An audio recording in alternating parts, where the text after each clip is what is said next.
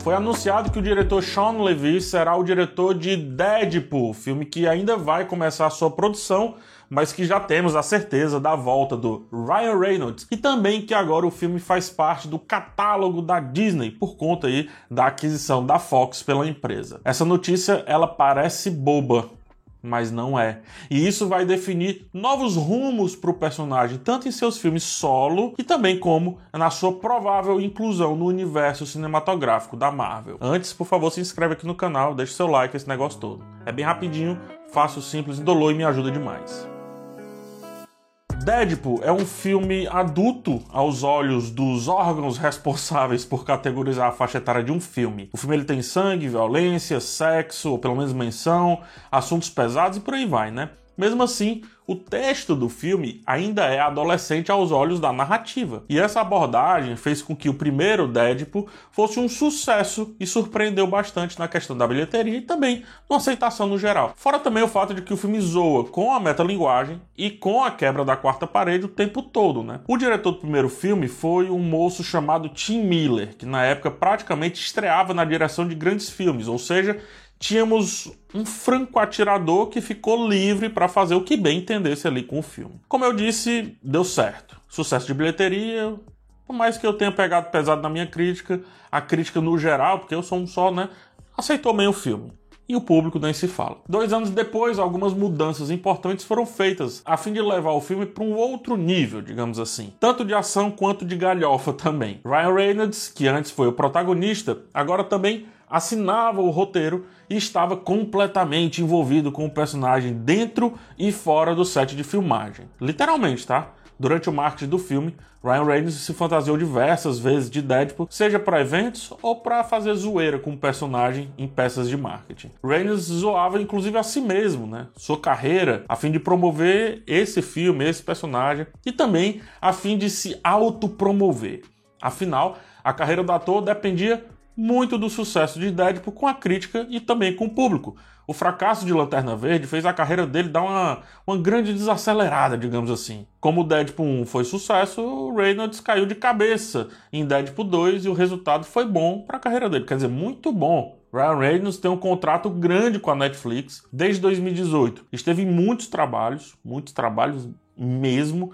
Pokémon, Velozes Furiosos, Esquadrão 6, Dupla Explosiva, Free Guy, Alerta Vermelho, Projeto Ada.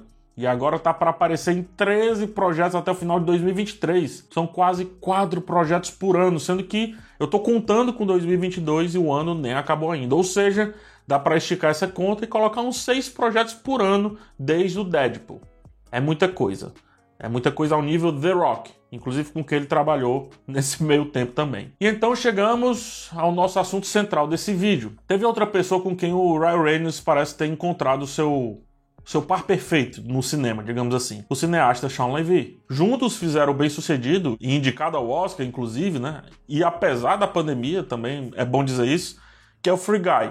E também recentemente fizeram juntos o Projeto Ada, que é simples e com certeza vai agradar muita gente. E por mais que Detetive Pikachu, um bom filme também, tenha sido feito pelo Rob Letterman, ele tranquilamente poderia ter sido feito pelo Sean Levy, dado todo o ar pueril, mas muito organizado e o bom nível de efeitos que que o diretor consegue criar e o que o detetive Pikachu entregou, né? Então combinaria demais. Sendo assim, é bem fácil perceber como o diretor é perfeito para as pretensões e a carreira do Ryan Reynolds, que passam agora por confirmar e entranhar o Deadpool lá no universo cinematográfico da Marvel.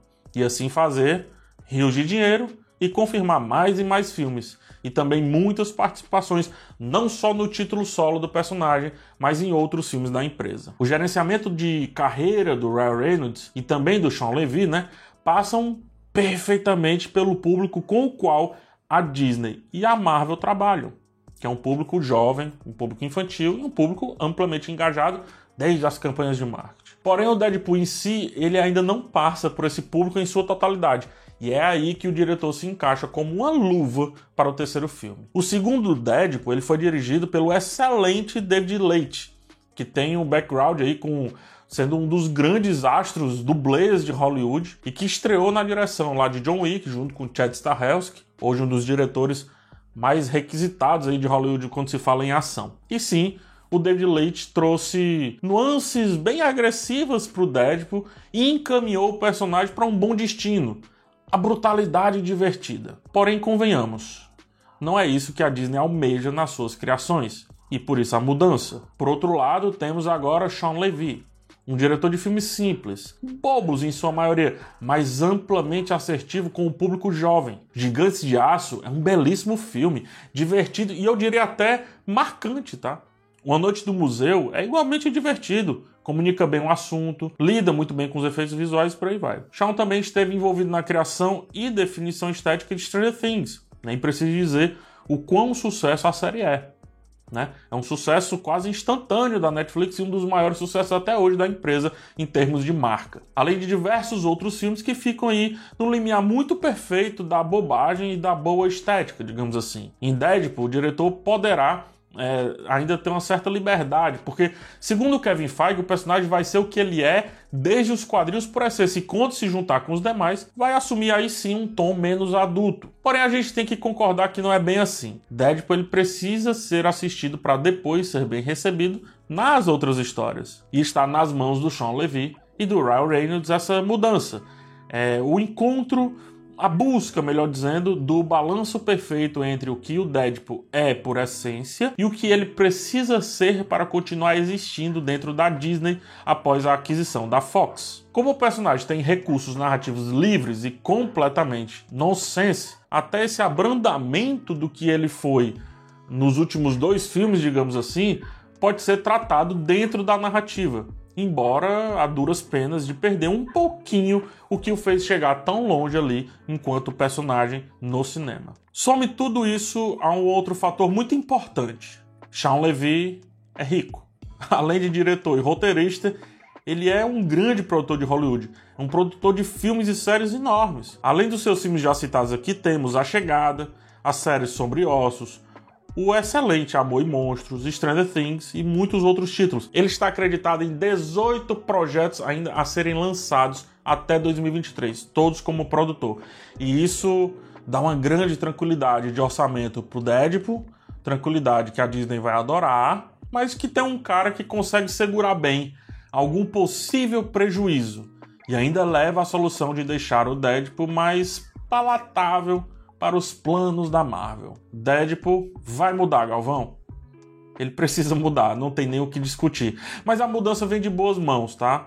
Mãos que fazem um feijão com arroz gourmet, digamos assim, que sabe lidar muito bem com os mais novos, mas que não deixa os marmanjos aqui muito muito afastados, digamos assim. É um diretor seguro, que somado a um ator, produtor, roteirista empolgado, pode entregar coisas muito boas. E eu diria que melhores do que os outros dois filmes, né? Vocês sabem, né? Os filmes não me entram tanto, e é justamente pelas piadas repetitivas e cansativas que, que eles resolveram apostar bastante ali no roteiro. Coisa que não cabe na concisão e simplicidade narrativa que o Sean Levy costuma envelopar os seus projetos. Agora é esperar para ver, né? Eu acho uma boa aposta. Me conta aqui nos comentários o que é que você acha.